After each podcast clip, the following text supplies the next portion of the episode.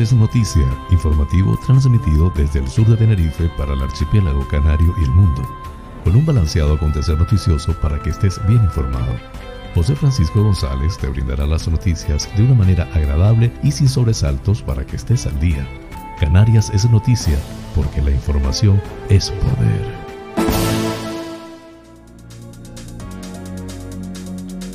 Miércoles 21 de julio del 2021. Amigas y amigos, sean todos bienvenidos a este espacio informativo transmitido desde el sur de la isla de Tenerife por MDQ Radio Tenerife 106.6 FM en el dial y en streaming por todas sus redes sociales. Desde de los Vinos por Tenerife VIP, otra forma de escuchar radio también por el portal hellocanarias.com, con las noticias más importantes del archipiélago canario, nacionales de España e internacionales. Soy José Francisco González estoy muy complacido de llevarles este formato, intentando les resulte balanceado, neutro y agradable, a pesar del convulso mundo en que vivimos. Dicho esto, manos a la obra.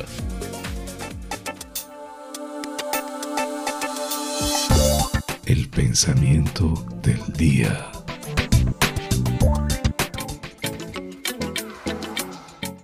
Encuentra un lugar en tu interior donde haya alegría, y la alegría quemará el dolor. Joseph Campbell.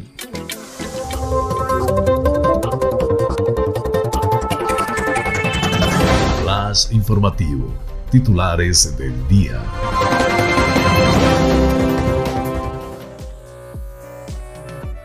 Más de un millón de canarios ya están inmunizados.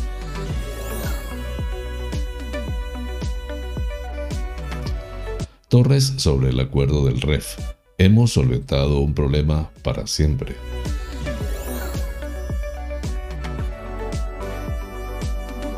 Más de 11.000 empresas en el archipiélago presentan su solicitud a la convocatoria de ayudas de 1.144 millones de euros.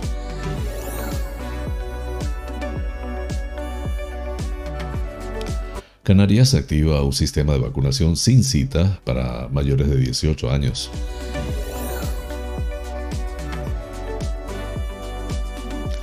La Gomera. Curvelo apunta al fin de las restricciones en Reino Unido como punto de inflexión para el turismo en las islas.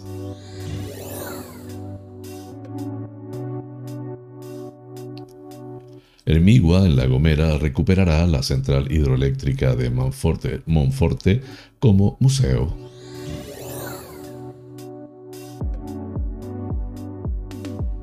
El ayuntamiento de Breña Baja en La Palma aplaza a septiembre los actos de las fiestas de Santiago Apóstol y Santa Ana.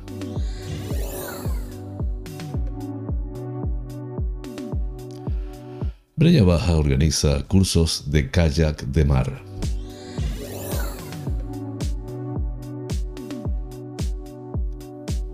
El Supremo condena a pagar 1,2 millones de euros por una negligencia médica con un bebé en Lanzarote.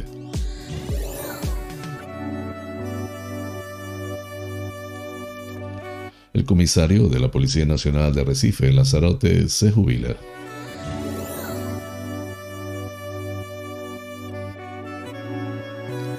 Fuerteventura se proyecta en los aeropuertos de Madrid y Barcelona.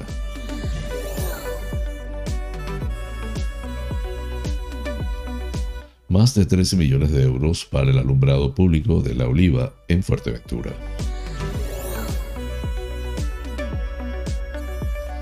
Las Palmas, el juzgado declara la nulidad de la licencia de obras del canódromo.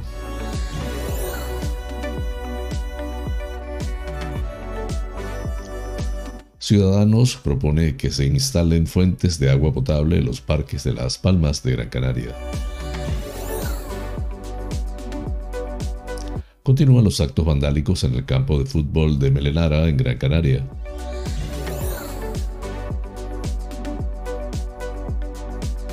Un instituto de Tenerife obtiene el premio a la misión científica más destacada en la competición nacional CANSAT 2021.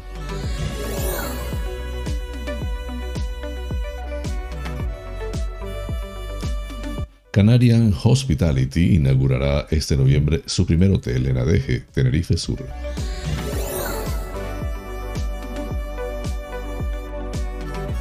Trabajadores del Ayuntamiento de Granadilla se concentran mañana para decir no al ICETAZO.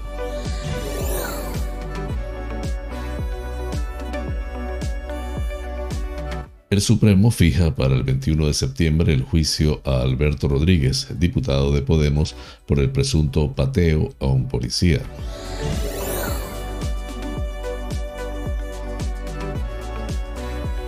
El gobierno aprueba la ley de memoria con una fórmula para prohibir la Fundación Franco.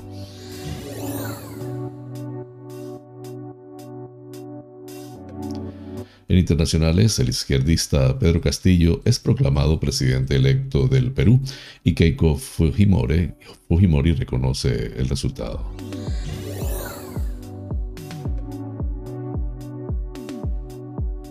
¿Cómo funciona Pegasus y quiénes están entre las víctimas del programa de espionaje israelí? Así culminamos los titulares del día. Flash informativo. Noticias Comunidad Autonómica.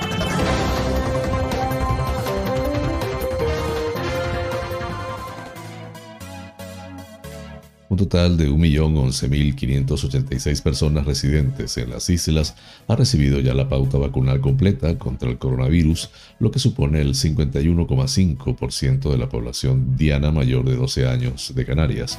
La Consejería de Sanidad del Gobierno de Canarias ha administrado 2.251.591 dosis de la vacuna contra la COVID-19 de las 2.459.630 recibidas, lo que representa un 90,4% según informa en un comunicado.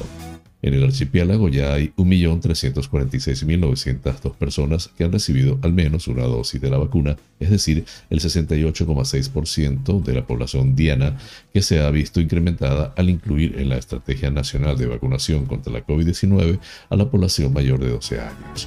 Por ello, se ha sumado a la estadística 215.178 personas incluidas en el grupo de edad de 12 a 15 años, por lo que ahora la población diana de Canarias asciende a 1.960.774 personas. Teniendo como referencia a la población mayor de 16 años, se había vacunado al 71,9%.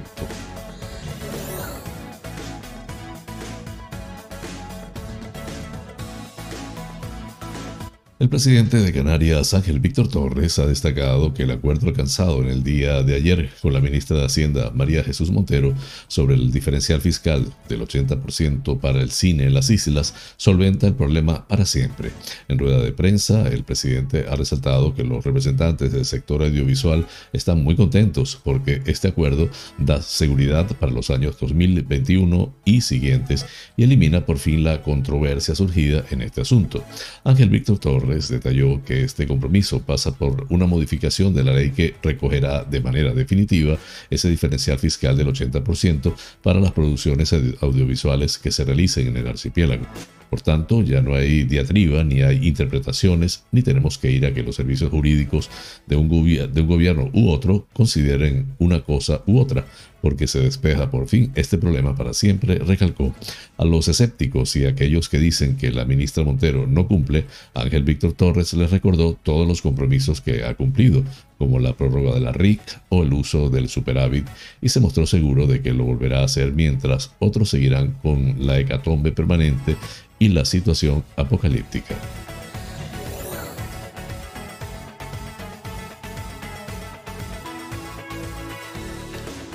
Más de 11.000 empresas han presentado su solicitud a la nueva convocatoria de ayudas directas de 1.144 millones de euros del Gobierno del Estado para empresas y personas trabajadoras autónomas, cuyo plazo de solicitud se abrió el pasado 15 de junio y finalizará el próximo 28 de julio.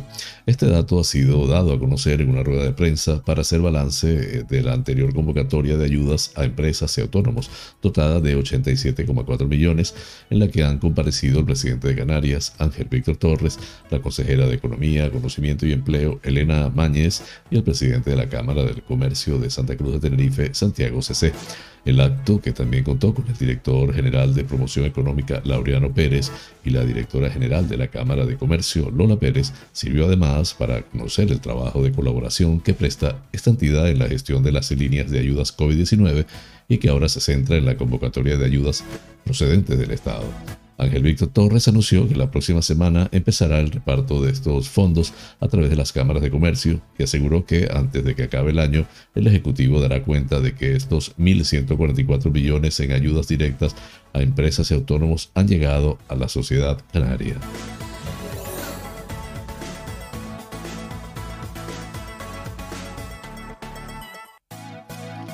La Consejería de Sanidad del Gobierno de Canarias ha activado ayer martes 20 de julio un sistema de vacunación sin cita previa para personas mayores de 18 años residentes en las islas de Gran Canaria y Tenerife. Para ello, cada uno de los recintos de vacunación masiva de dichas islas reservará un horario concreto de lunes a viernes y un cupo determinado de dosis de vacunas contra la COVID-19 que se administrarán a las primeras personas que acudan en la franja horaria fijada en estos puntos de vacunación y hasta el fin de las existencias diarias reservadas. Así, cuando se acceda a estos puntos, cada persona recibirá un número con el turno que le corresponde para recibir la vacuna. Además, este tipo de sistema de vacunación sin cita se compaginará con la administración de dosis con cita, atendiendo las agendas establecidas para los distintos grupos etarios que están en proceso de vacunación, según ha informado el gobierno canario en nota de prensa. En cuanto a los puntos de vacunación donde se ha activado dicho sistema, se encuentra Infecar, que dispondrá de entre 180 y 200 vacunas para administrar para el cupo sin cita previa, de 16 a 18 horas en el Hospital Universitario de Gran Canaria, Dr. Negrín. El cupo de vacunas será de 240 y se administrarán sin cita de 11 a 14.30 horas. Y en el terrero de lucha de Pedro Hidalgo habrá 200 dosis diarias reservadas para quienes acudan sin cita entre las 11 y las 13 horas. Por su parte, en Tenerife, los puntos de vacunación donde se ha activado el sistema el recinto ferial y el pabellón Santiago Martín, a un máximo de 200 personas en cada recinto. En el anexo del aulario de Guajara de la Universidad de La Laguna, el cupo de vacunas será de 150 en la casa del emprendedor, el emprendedor de los realejos en el Magma y en el CTCAN de Candelaria habrá disponibles 100 dosis diarias en cada uno de los recintos. Y en los centros de salud de Ico de los Vinos y de Garachico se reservarán 80 dosis cada día. En todos ellos el horario para vacunarse sin cita previa será entre las 17 y 19 horas. Además, en el Hospital Universitario de Canarias se vacunará sin cita previa entre las 16 y las 18 horas a 100, 150 personas diariamente. La acción se dirige a las personas nacidas en 2003 o antes para impulsar el proceso de inoculación de la primera dosis de la vacuna entre la población diana mayor de 18 años. Además, este martes se ha comenzado a vacunar las personas de 18 y 19 años residentes en ambas islas capitalinas. Los que acuden a vacunarse sin cita previa deberán presentar la tarjeta sanitaria y DNI o NIE y además se les administrará la vacuna correspondiente en función de su grupo de edad, conforme a lo establecido en la estrategia de vacunación frente al COVID-19.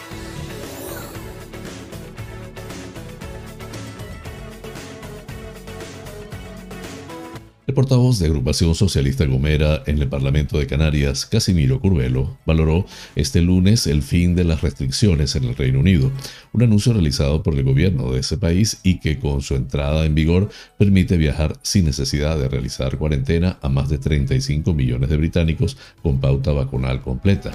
Sin duda es una muy buena noticia para impulsar la recuperación económica y de la actividad turística, ya que estamos ante el principal mercado emisor de Canarias y al que ahora miramos con expectativas muy positivas ante el incremento en el número de reservas, destacó Curbelo, quien recordó que antes de la pandemia más de 5 millones de británicos visitaban cada año las islas.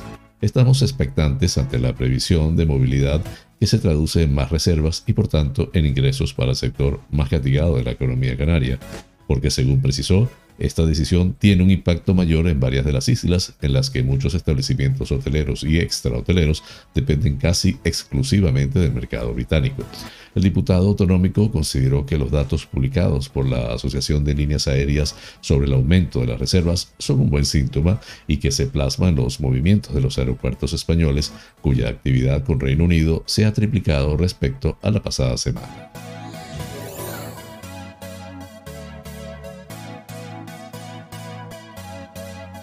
El ayuntamiento de Hermigua, en La Gomera, sigue dando pasos para la recuperación de la central hidroeléctrica de Monforte, una de las infraestructuras más importantes del pasado industrial del municipio.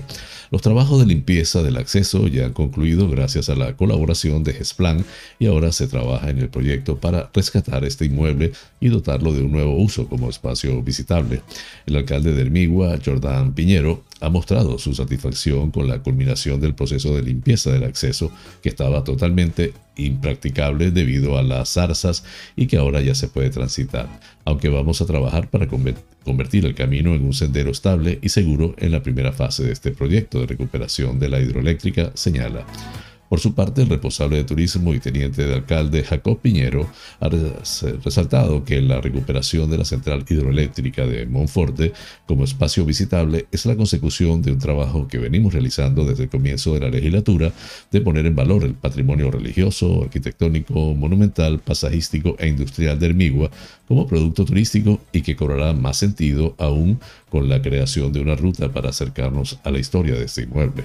La infraestructura, que tiene más de un siglo de vida, dotó de electricidad no solo a Hermigua, sino a varios municipios vecinos.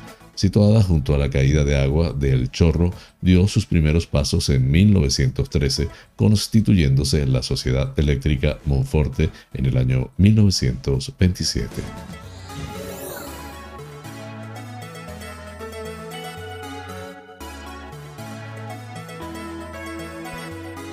El ayuntamiento de Breña Baja, en La Palma, ha, tomado la decisión de aplazar hasta el mes de septiembre todos los actos previstos en el marco de las fiestas copatronales de Santiago Apóstol y Santa Ana, previstas inicialmente para este mes de julio. La evolución de la pandemia por COVID-19 en los últimos días en la isla de La Palma, así como las recomendaciones realizadas desde la Dirección del Área de Salud de La Palma, han motivado la decisión tomada esta mañana por el equipo de gobierno municipal y la apelación a la responsabilidad ciudadana para que todo vuelva a la normalidad en el plazo más corto posible. Esperemos a que en el mes de septiembre se den las circunstancias óptimas para sacar adelante los eventos. Tenemos la voluntad de celebrar nuestras fiestas, pero también la responsabilidad de poner la seguridad sanitaria de nuestros vecinos y vecinas por delante, explica Borja Pérez, alcalde de Breña Baja. Lamentamos afectar nuevamente a las personas que habían planificado asistir a los actos, que lo sienten parte de su identidad y esperamos poder dejar atrás cuanto antes este periodo de incertidumbre para celebrar nuestras fiestas como realmente merecemos, explica Ana Trujillo, concejal de Cultura del Ayuntamiento de Breña Baja. La concejal de fiestas, Eva Hernández, envía también un mensaje de apoyo a las empresas proveedoras de actos y eventos. Tenemos que ser muy sensibles con estas pequeñas y medianas empresas porque se han visto dañadas durante mucho tiempo. Por supuesto que vamos a respetar los acuerdos, buscar acomodo en las agendas y retomar los trabajos previstos en cuanto sea posible, sea posible concluyó.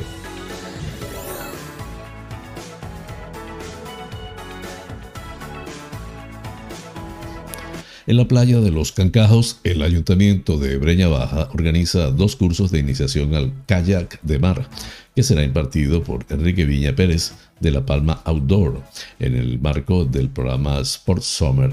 Las plazas son limitadas y gratuitas. Se guardarán las normas anti-COVID-19 vigentes. Esta actividad participa de la iniciativa Yo Incluyo, contando con la Asociación Pidisbalta y la Unidad Canina de Actividades y Terapias Asistidas de La Palma, Chuchos Park inscripciones y mayor información, contactar al teléfono 667-513233. Para menores de 16 años se realizará una prueba de acceso.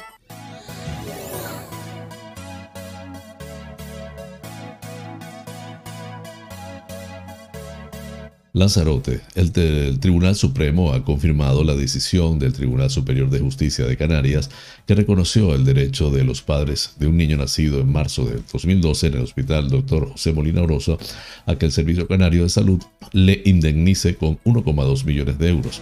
La sentencia que ha ratificado el Supremo reconoce la citada indemnización como consecuencia de la incomprensible negligencia médica que le provocó una parálisis cerebral irreversible en las horas siguientes a su nacimiento en el hospital lanzaroteño. El niño sufre una tetraparesía espástica severa, que le hace dependiente de ayudas de por vida y que según la resolución judicial ahora confirmada por el Supremo se debió a la incomprensible negligencia producida durante las horas siguientes a su nacimiento por parte de los profesionales médicos que atendieron el parto. Según la resolución judicial del caso, todas las secuelas físicas y neurológicas que presenta el menor fueron debidas a la falta de un tratamiento adecuado de la ictericia que presentaba desde el momento de su nacimiento. Así, se apreciaba el color amarillento del niño en el momento del nacimiento, pese a la cual el menor no fue examinado por ningún pediatra hasta el día siguiente, y cuando lo hizo simplemente indicó que el neonato debería ponerse al sol.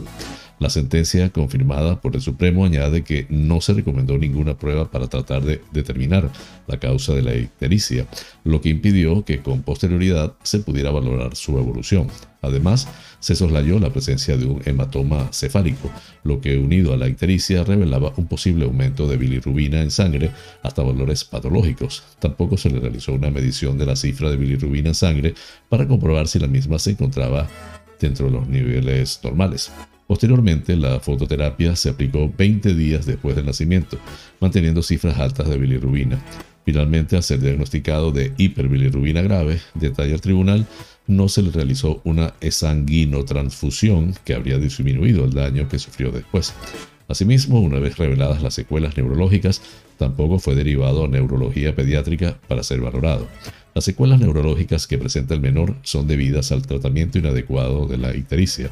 Las graves secuelas neurológicas y fisiológicas han provocado que al menor se le reconociese una discapacidad del 69% y con posterioridad del 98%.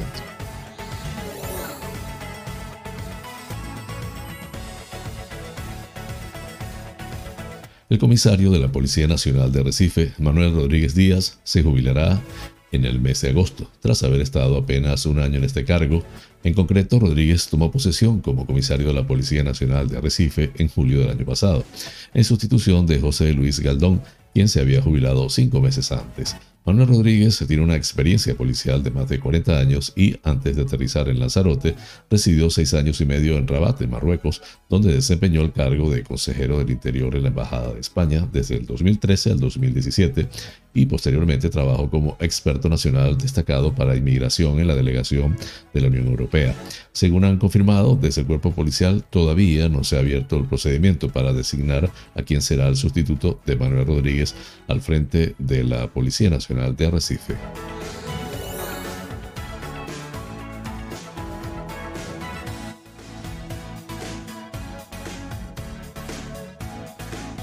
Fuerteventura se proyecta en los aeropuertos de Madrid y Barcelona en grandes pantallas de LED.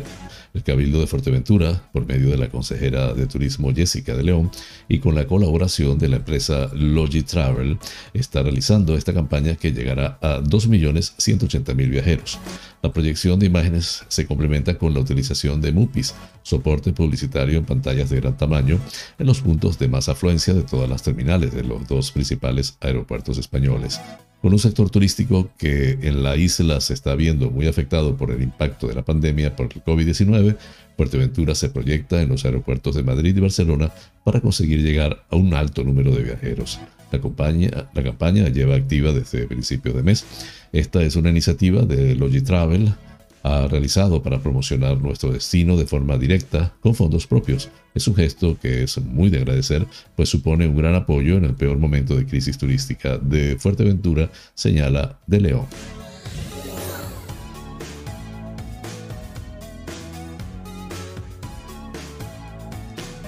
Más de 13 millones para el alumbrado público de la Oliva recibirá el ayuntamiento del municipio por parte del Instituto para la Diversificación y Ahorro de la Energía.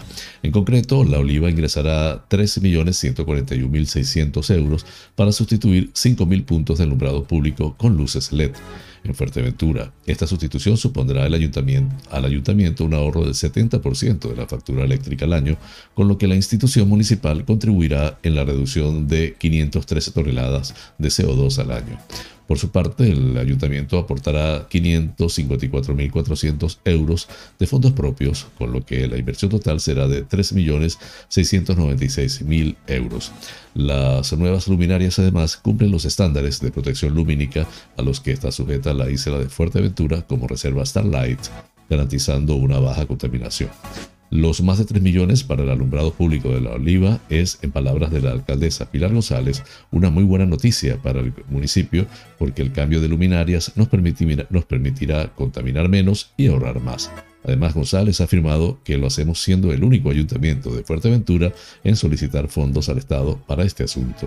El Ayuntamiento de La Oliva además sigue trabajando en el aumento del número de puntos de luz para reforzar el alumbrado público de aquellas zonas donde aún es inexistente.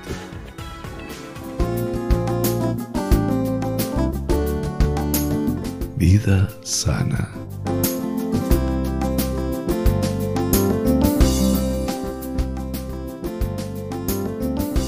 Hoy les, voy a hablar de los grandes beneficios para la salud de dejar el hábito de fumar. Deja de fumar. El tabaquismo está vinculado a numerosas patologías, desde las cataratas oculares hasta el cáncer, cuyo riesgo se dobla en quienes tienen este hábito y llega a cuadriplicarse en los fumadores empedernidos. Además, es responsable de más del 90% de muertes por enfermedades de obstrucción pulmonar crónica y aumenta el riesgo de cardiopatías y problemas cerebrovasculares. Si fumas, debes ser consciente de que además de estar dañando gravemente tu salud, también estás perjudicando a la de los que te rodean, pues inhalan el humo de los cigarrillos y todas sus sustancias tóxicas de forma pasiva. Dejar de fumar es siempre una buena decisión para tu salud y la de los tuyos. ¿Sabías que tras 20 minutos sin fumar disminuye la presión arterial? Después de 12 horas el monóxido de carbono en sangre alcanza un nivel normal. A los 3 meses mejora la circulación de la sangre y la capacidad pulmonar. A los 9 meses disminuye el riesgo de infecciones, la sensación de falta de aire y la tos. Al año el riesgo de enfermedad coronaria se reduce a la mitad. Los 5 años el riesgo de cáncer de cuello y de accidente cerebrovascular es igual que el de las personas no fumadoras y el riesgo de cáncer de garganta, esófago, boca y vejiga disminuye a la mitad. A los 10 años el riesgo de cáncer de pulmón disminuye a la mitad. A los 15 años el riesgo de enfermedad del corazón es parecido al de un no fumador. Como ves, merece mucho la pena dejar de fumar. Además, ¿sabes que el aspecto de tu piel también mejorará? Tampoco te agotará subir escaleras, el olor de tu ropa será mucho más agradable y mejorará tu sentido del gusto y del olfato. Flash informativo. El tiempo en Canarias.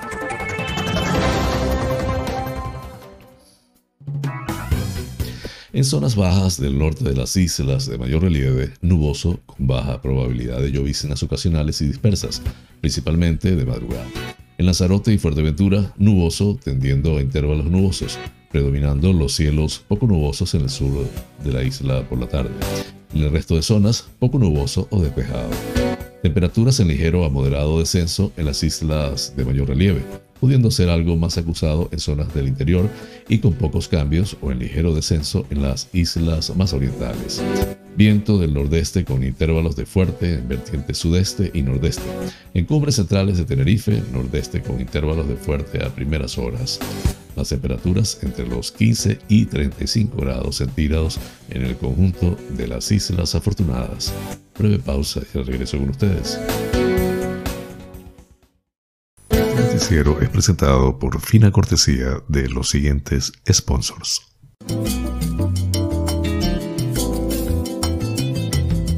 Bar Restaurante Loco, un oasis en el centro de San Isidro. Cocina tradicional y fusión, especialidad en arroces y paellas, carnes a la brasa, pescados frescos, pastas y pizzas, ricos postres caseros y unas ensaladas de antología Disponemos de una terraza interior chill out de 120 metros para que disfrutes de nuestra vibrante coctelería en un confortable ambiente muy acogedor. Atendemos celebraciones familiares, bautizos, bodas, comuniones, cumples, divorcios, en fin, bar-restaurante. Loco, un oasis en San Isidro. Calle Saltadero, número 7, San Isidro. Teléfono 922 36 7986.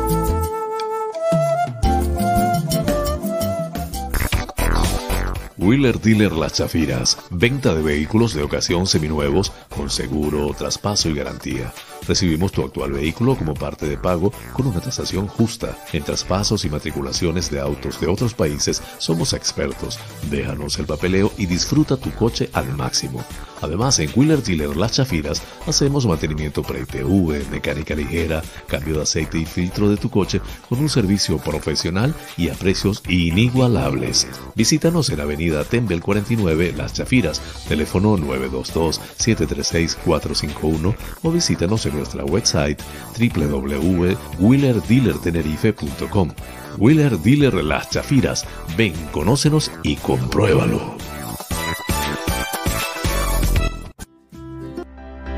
Tal día como hoy, es Femérides.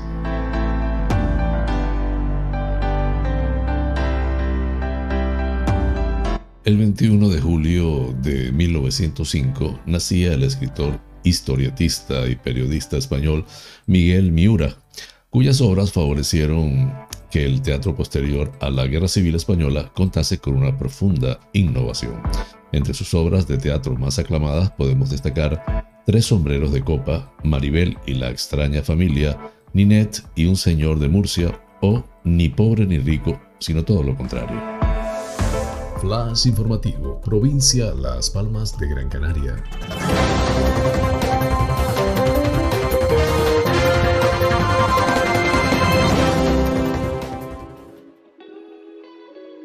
El juzgado de lo contencioso administrativo 5 de Las Palmas de Gran Canaria ha tramitado la instancia de Ben Mahek contra la construcción de 120 viviendas de 165 plazas de aparcamiento y 101 trasteros en dos torres de 14 plantas de altura en la calle Henry Durant y Obispo Romo. En febrero del año pasado, el colectivo ecologista solicitó a la justicia que declarara la nulidad de la licencia de obras concedida el 22 de noviembre del 2006 prorrogada luego el 5 de noviembre del 2008 por ser contrario a derecho tanto los planes generales de ordenación urbana del 2000 y 2005 como el plan especial del canódromo del 2003 a cuyo amparo fueron otorgadas y se ejecutan. El consistorio capitalino planteó la inadmisibilidad del recurso de, por considerarlo extemporáneo y Realia por su parte solicitaba lo mismo al entender que el asunto ya estaba juzgado y que Ben Mahek carece de legitimación para personarse en el caso.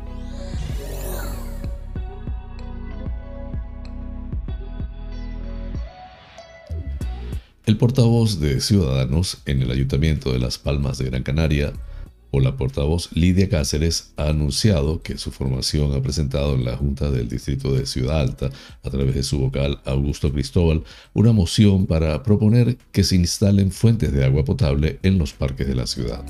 En este sentido, ha puesto como ejemplos el Parque Juan Pablo II, el Parque de las Reollas o el Parque Deportivo de la Ballena y ha explicado que desde Ciudadanos proponemos que se utilice este distrito como prueba piloto y, si funciona, se estudie la posibilidad de instalar fuentes en el resto de parques de la capital, entre los que ha señalado el Parque Romano y el Parque del Estadio Insular. Lidia Cáceres ha declarado que Las Palmas de Gran Canaria ha sido reconocida en varias ocasiones por diversos estudios como la ciudad con mejor clima del mundo, hecho que invita a la práctica de deportes y actividad física al aire libre. Por ello, es muy importante la hidratación y ha insistido en que se podría aprovechar que la ciudad tiene una de las mejores aguas del grifo de toda España para instalar estas fuentes.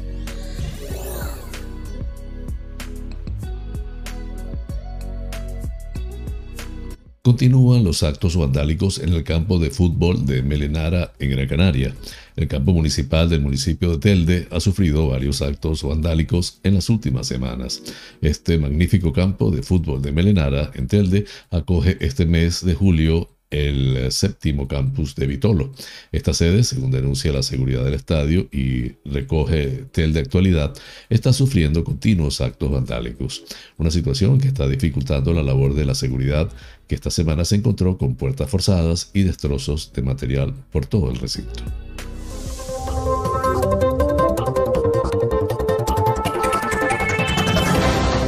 Informativo, provincia Santa Cruz de Tenerife.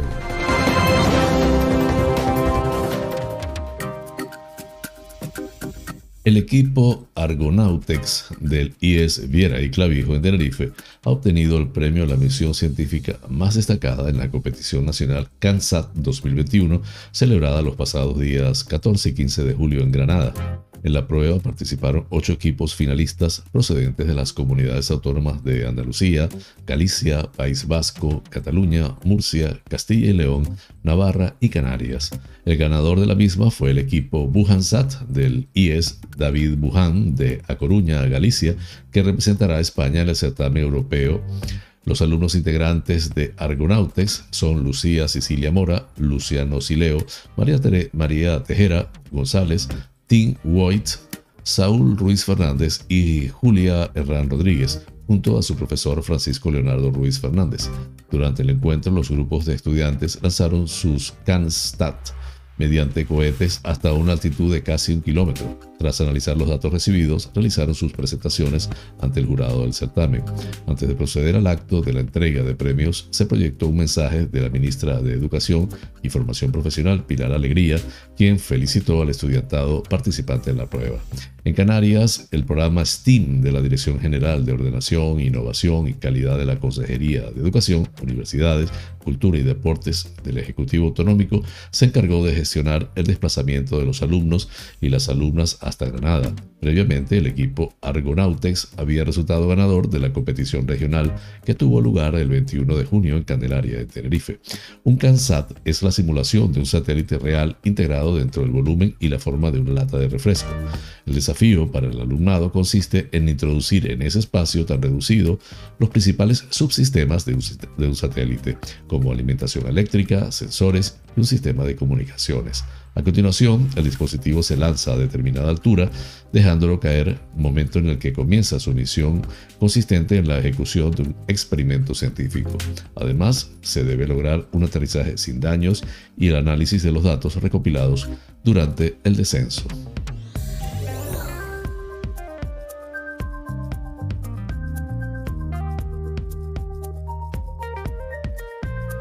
Canarian Hospitality es la denominación social de una nueva gestora hotelera canaria cuyos artífices y socios fundadores son Francisco Fernández y Alejandro Páez, dos pesos pesados de la industria turística en España.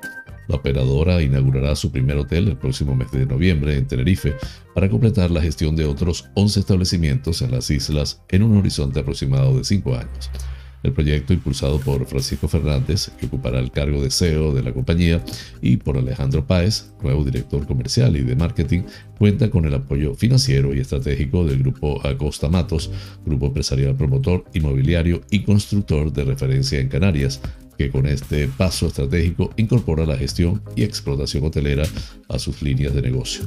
El grupo Acosta Matos, además de ser accionista mayoritario de la operadora, aportará a esta iniciativa varios proyectos hoteleros de su propiedad que en estos momentos se encuentran en desarrollo.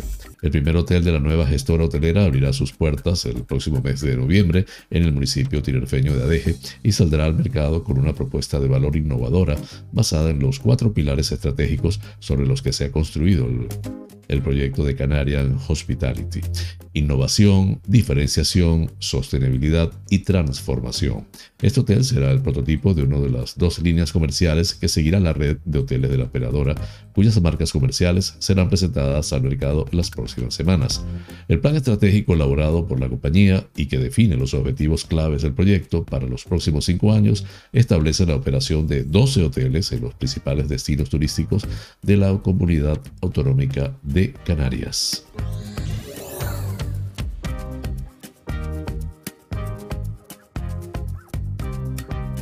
Intersindical Canaria en el Ayuntamiento de Granadilla invita a una concentración mañana miércoles, eh, hoy miércoles de 10 y 30 horas a 11, la media hora del desayuno en la puerta del ayuntamiento. El pasado día 7 de julio se publicaba en el BOE el Real Decreto 14-2021 del 6 de julio de medidas urgentes para la reducción de la temporalidad en el empleo público, tras un acuerdo suscrito entre el por entonces ministro de Función Pública y algunos sindicatos del ámbito nacional. Este Real Decreto de ley se llevará al Pleno del Congreso este miércoles 21 de julio para su validación o derogación. Mediante este decreto se pretende rebajar la temporalidad haciendo pasar a todo el personal en fraude de ley por un proceso de estabilización mediante un concurso de oposición sin garantizar la permanencia de las más de 800.000 personas afectadas en nuestros puestos después de tantos años.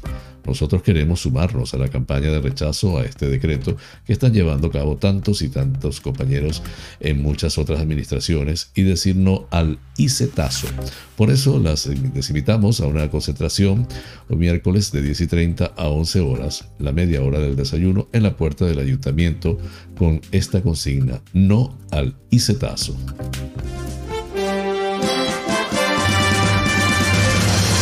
Noticias que inspiran.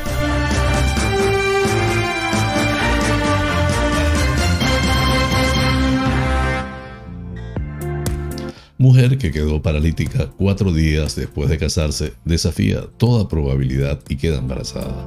Nikki Lewis aún recuerda el muro de agua que se desplomó sobre ella y le cambió la vida para siempre, apenas cuatro días después de su matrimonio con su esposo Will Lewis. Sufrió un accidente en una playa de Maui. Mientras practicaba boogie boarding, una enorme ola la golpeó con fuerza. Afortunadamente lograron rescatar a Nikki, aunque su pronóstico fue sombrío. Los médicos dijeron que tal vez no volvería a caminar. También le preocupaba si podría cumplir su sueño de tener un hijo con su nuevo marido. El minuto en que esa ola me golpeó, se me atravesaron todas esas emociones, dijo Nicky a CBS. Me pregunté qué iba a pasar con todos los que me rodeaban. Nicky recordó que no podía sentir los brazos y las piernas. Su cuerpo se sentía como un peso muerto. Se estrelló de cabeza contra la arena y se rompió el cuello en tres partes, reportó CBS.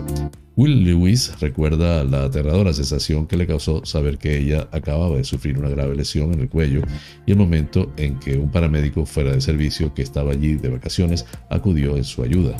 Los médicos dijeron que podría quedar postrada en cama el resto de su vida. Sin embargo, conociendo a Nikki, Will sabía que no sería así.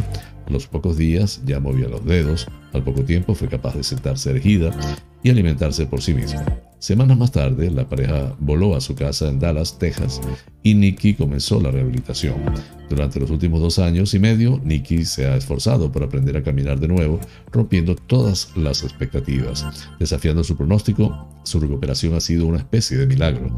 Nikki se mueve con la ayuda de un caminador pero se siente más cómoda usando una silla de ruedas en público, lo que evita caídas precipitadas. En este relato lo más notable es que cumplió su sueño de concebir un hijo con su marido Will. Después de obtener un apoyo del 100%, empezaron a intentarlo y al instante quedó embarazada. La pareja está esperando una niña el próximo mes de mayo. No pensé que con un solo intento se quedara embarazada. No fue divertido, bromea Will. A medida que avanzaba el embarazo, el peso y la barriga de Nicky le han hecho perder el equilibrio y han tenido que depender más de su caminador y de la silla de ruedas. La pareja decidió llamar a su hija McKenna Rose en honor a la playa de McKenna en Maui, donde celebraron su boda. Los médicos planean inducir el parto en mayo y ella admitió que está nerviosa, aunque ya ha dado a luz antes, dice que no sabe qué espera esta vez. Sin embargo, Nicky y Will están muy ilusionados. A mi modo de ver, esto es un milagro para mí, dice ella. La fuente, como siempre, de Epoch Times en español. Flash informativo. Noticias nacionales.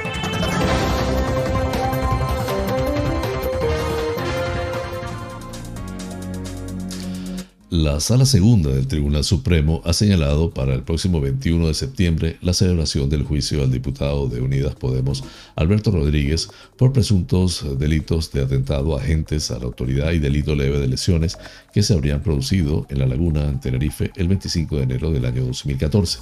Ese día, con motivo de un acto en el que se estaba, estaba prevista la asistencia del entonces ministro de Educación, José Ignacio Bert, hubo un enfrentamiento de manifestantes y agentes de policía encargados de la protección las autoridades. En él, Rodríguez habría propinado una patada a un agente.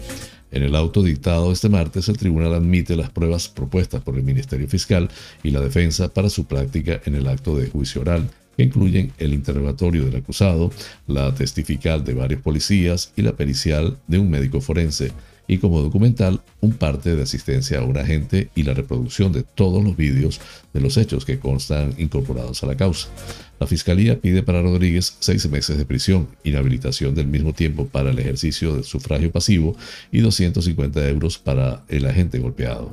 Asimismo, el tribunal acepta la petición del acusado de poder situarse en el juicio de modo que sea posible su inmediata comunicación con su defensa y en relación a la solicitud de la defensa de que el acusado declare una vez abierto el turno de la defensa en el momento que ésta que decida y exclusivamente a su propia instancia el auto. Señala que se resolverá al respecto en el juicio.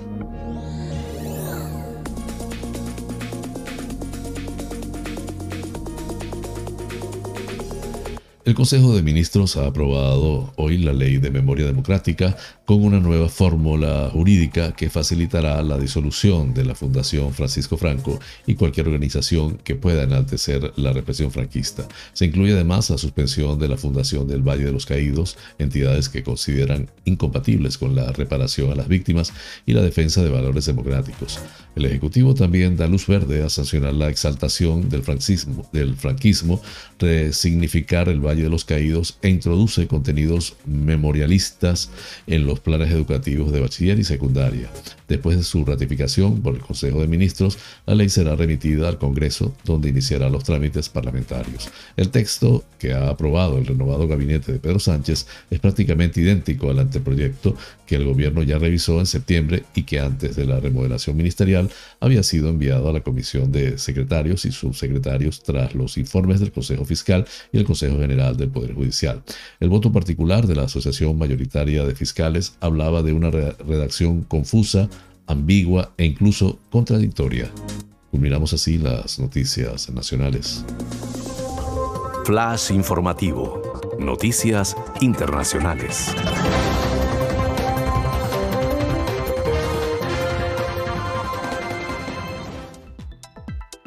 El izquierdista Pedro Castillo ha sido proclamado este lunes presidente electo de Perú, mes y medio después de los comicios en los que se impuso a la derechista Keiko Fujimori, quien retrasó el nombramiento con más de un millar de impugnaciones en las que denunciaba sin pruebas fehacientes un supuesto fraude. Después de declarar infundados los últimos recursos legales presentados por Fujimori, el Jurado Nacional de Elecciones refrendó los resultados de la votación del 6 de junio, donde Castillo obtuvo el 50,12% de los votos válidos, un estrecho triunfo de apenas 44.263 votos de ventaja sobre Fujimori.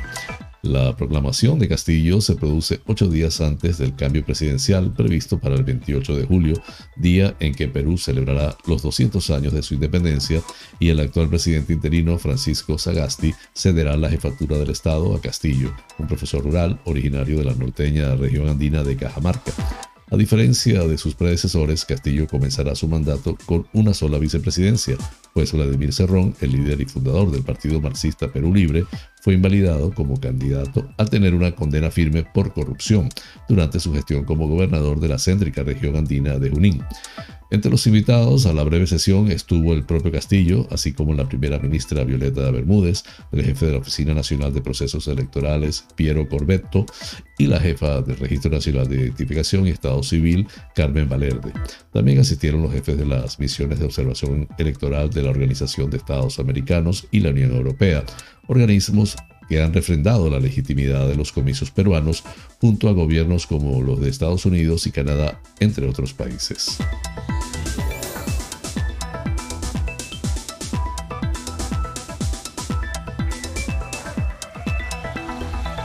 Las revelaciones sobre el alcance del espionaje en algunos países a través del programa Pegasus muestran cómo esos gobiernos podrían utilizar métodos excepcionales de defensa de la seguridad nacional para atacar la libertad de prensa.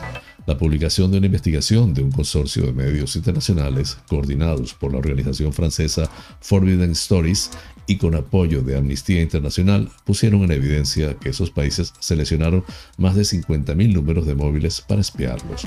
El analista de amenazas móviles de Abbas, Jacob Babra, explica en un comunicado que Pegasus, vinculado a la empresa israelí NSO, es una herramienta de acceso remoto con capacidad de spyware, con la que se puede vigilar a distancia el móvil de una persona y acceder a elementos como la cámara o el micrófono o realizar acciones como capturas de pantalla o extraer datos de aplicaciones de mensajería como WhatsApp, Facebook y Viber, y servicios de correo electrónico y navegadores.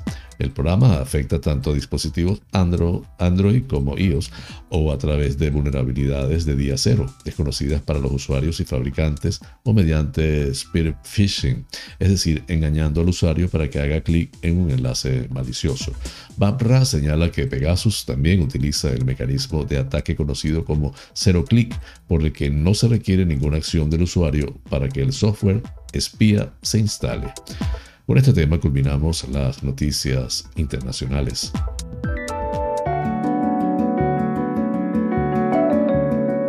Los astros hablan. Un viaje por el maravilloso mundo de los signos del zodiaco.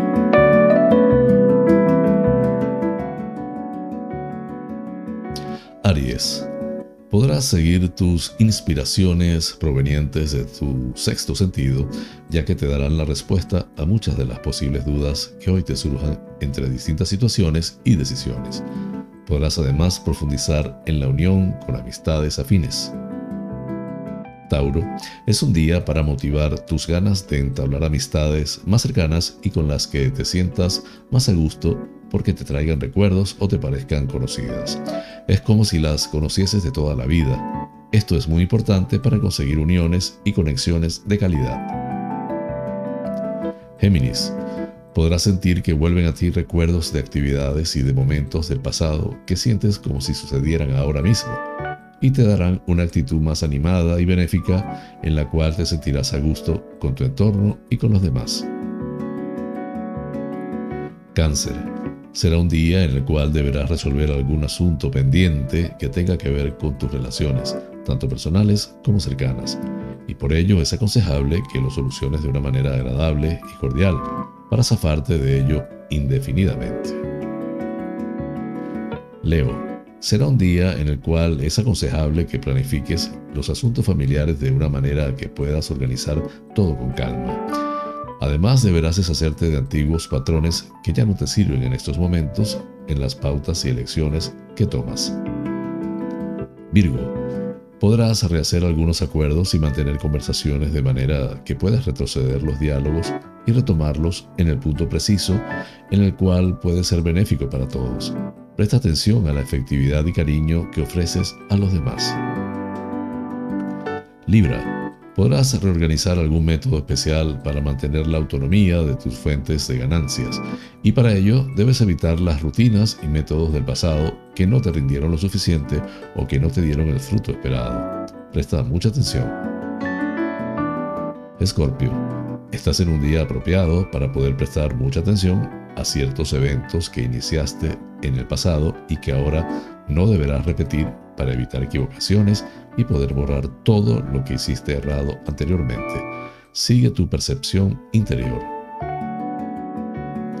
Sagitario, estás en un día en el cual los sueños y la imaginación serán claves a la hora de descifrar enigmas que necesitas conocer en tu vida y que te ayudarán a poder sentirte en una atmósfera conciliadora y en la cual los demás te ofrezcan cariño y buen ambiente. Capricornio, estás en un día en el que es muy importante que tus metas las revises bien para evitar errores de bulto o actuaciones parecidas a algunas que realizaste en el pasado y las cuales no fueron muy acertadas. Pon tu conciencia en todo lo que realizas. Acuario, te darás cuenta de que debes retomar la manera de enfocar y de llevar adelante tus asuntos y actividades personales y empresariales de forma que evites volver a pasar por situaciones que no te ayudaron en su día y que no te servirán tampoco en estos momentos. Piscis, estás ante un momento muy especial para revivir todo lo que ya has aprendido y pasar página de una manera rápida y sin recrearte demasiado en ella, porque así te dará tiempo a poder prestar atención a lo que verdaderamente te importa en esta vida.